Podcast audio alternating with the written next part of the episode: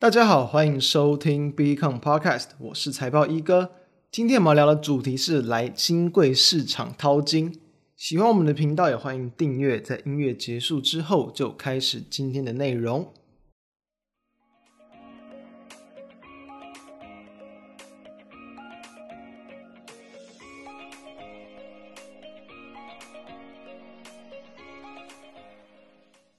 兴柜市场一直是大多数人比较少在关注的一个方向，但是其实兴柜市场之中也藏了很多的潜力股，不知道大家知不知道？兴柜前三大的高价股，大家认识吗？目前最高价的是绿界科技哦，是 Oh My God 旗下的这个第三方支付平台，再来就是立志，那刚好搭上在近年来很多电源管理 IC 相关的设计公司表现也都很不错，所以立志在今年的表现也是非常的一个强悍。再来第三高价就是瑞鼎，也就是我们今天要谈的一个主角，做驱动 IC 的，是由这个友达佳世团集团旗下的驱动 IC 设计公司。三家公司都是超过五百块钱，所以其实新贵市场之中也蕴含了很多的投资机会以及高价股。要知道，这三家公司都是算是在今年以来才非常强劲的一个往上攻击，所以各自哎都是各自对应的利多嘛，同时也是经历了非常大不断的涨幅。就其实好像啦，哦，在这个两三年前也是有一张叫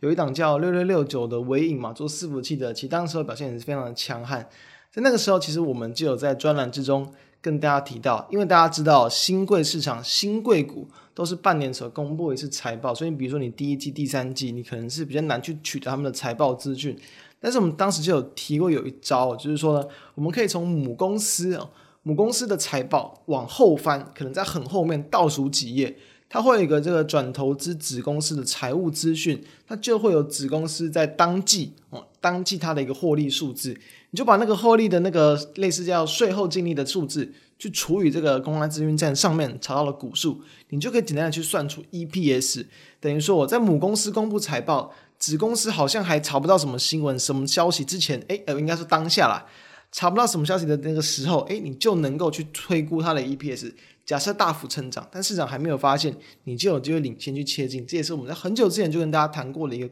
观念。所以，兴柜市场的一个财报可以从这样的方向来去观察。好，那我们回到瑞鼎啊，其实啊，瑞鼎为什么要谈？就因为刚好其实前阵子我们有谈过，就是有关比如说这个要转去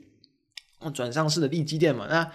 瑞鼎也是一样，它要在就是这个本周就要办理这个 IPO 竞拍，同时在本月的一个月底，几乎就是在跨年前几天，二十七号就会公开申购。大家要知道，目前的一个市价大约我们录制时间十二月十六号，大概是五百六十八块钱，成交价的话大概是三百出头，等于说什么？等于如果真的抽中，至少目前的股价没有太大变化的话。一张哦，这当然是只能抽一张嘛，抽一张就有高达二十万的一个价差，所以不赚白不赚嘛，所以真的其实建议大家，其实其实有空做的话，其实真的可以去抽抽看。好，那回到说，我们介绍一下瑞鼎这间公司哦，它主要是在做这个呃驱动 IC 的公司，刚好谈到它是友达跟佳世团旗下转投资的这个显示器驱动 IC。那为什么当时要成立瑞鼎哦？就是主要就是因为。大约有在这个接近二十年前啊，其实很多台湾的一些面板厂，大家都知道，驱动 IC 主要就是用在包含像手机萤幕啊，然后像是在一些这个、可能显示器等等的一些这个部分。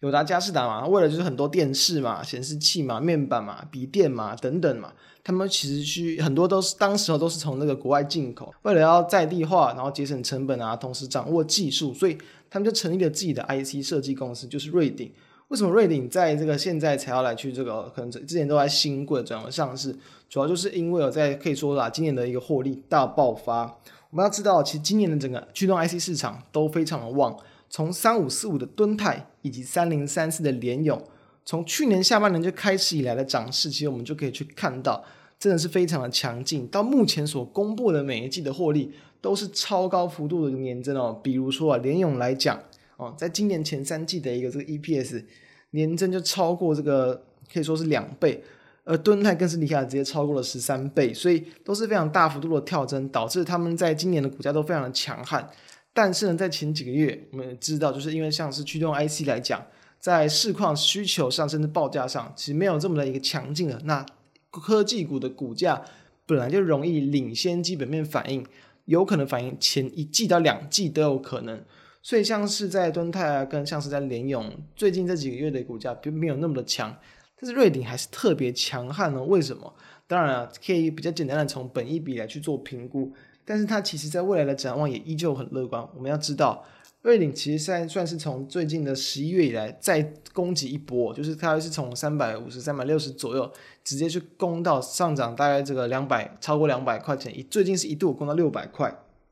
很强的一个涨幅。就是因为哦，我们知道，哎，驱动 IC 市场很旺嘛，然后呢，它的毛利率有这个前三季的一个这个毛利率，其实也是这个上升了十几趴，从原本的从同期的一个大概二十五趴，来到四十二趴，所以它有效的让它的产品的组合去做一个调整，把成本转嫁给客户，导致它的盈利那个毛利率可以说是大幅度的一个提升，甚至已经突破了四成这样的一个水准。近期的 EPS 来看呢，我们要知道。它目前所公布啦，至少在前三季总和的一个获利是大约四十七块钱，所以四十七块钱，假设我们以十倍的本益比来看是四百七嘛，但这只是前三季，对不对？所以假设你比如说你要除以除以三乘以四，又或者是说把第三季大概十九块钱给这个核算下去的话，其实它的一个获利当然超过六十不是问题，全年来说，所以十倍，诶，刚好最近的股价就到六百块，对不对？所以十倍也算是合情合理。因为对照同业来讲，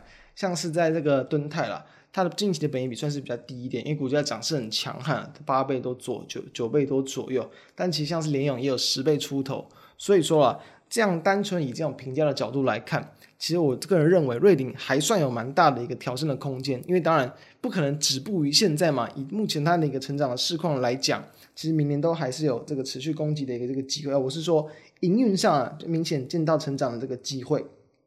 因为说在明年呢，它像是在十寸的产能会明显的一个增加，增加幅度会算是超过这个四成，所以其实呃以这样的一个产能的一个增加来讲，我认为至少对于它的一个营运的贡献，可能也会有这个大约这个一到两成的一个水准。再来我们要知道题材性的问题，大家近期不知道有没有看到这个三星的一些广告，就是折叠式的手机嘛，其实当然几年前就有类似相关的一些应用，但是真的要做到很精巧，然后甚至带一点时尚感，其实我觉得。这一次这个三星他们的这个广告算算是做的不错，就是有点像是以前的那个二合一的平板嘛，或者笔电的感觉，就是你可以把它，当然手机不能拆下来，就是你可以把它拆下来，就单纯当平板用，可以接起来。折叠式的手机是就算是两块小面板嘛，折起来当然就是缩小体积，更方便携带。然后摊开来之后，两个荧幕就直接合成一个大荧幕。要去做这个驱动 IC，做这个折叠面板、折叠智慧型手机的驱动 IC，其实就是瑞鼎他们在做的。为什么他们要去做这样的一个部分？其实就是说，他们也是大约在还不到十年，大约接近十年之前，其实就已经去开始去切入这种中小型尺寸的面板领域，像平板啊、手机嘛、数位相机等等。其实他们就是有知道说，要往这种获利更高、毛利更高的市场去做一个发展。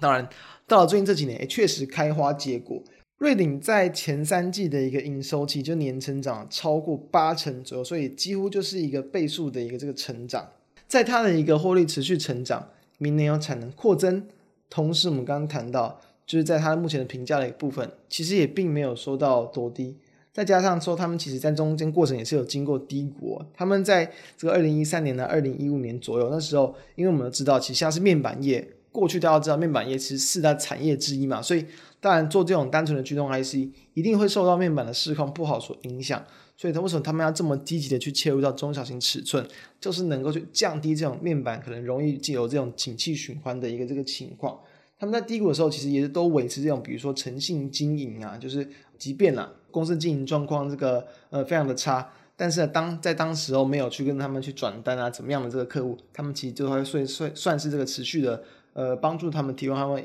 有效不错的这个产品啊，再来就是说，他们也就是会把持到他们这个团队的一个这个合作嘛，尤其在团队的一些分工，他们其实这也是他们很重视的一块部分。所以从经营层面来讲，其实我觉得他们经过其实也算是二十几年来的一个这个高峰啊跟低谷，再加上搭到说近期的一个获利的一个大爆发，以及目前的一个即便股价涨了很多，哎，其实并只是评估并不会很贵，因为确实啊，其实瑞林我在。很早之前就知道这间公司，但是为什么就没有在很早就跟大家分享？当然，我们之前也是有跟大家分享一些其他不错的一些公司。那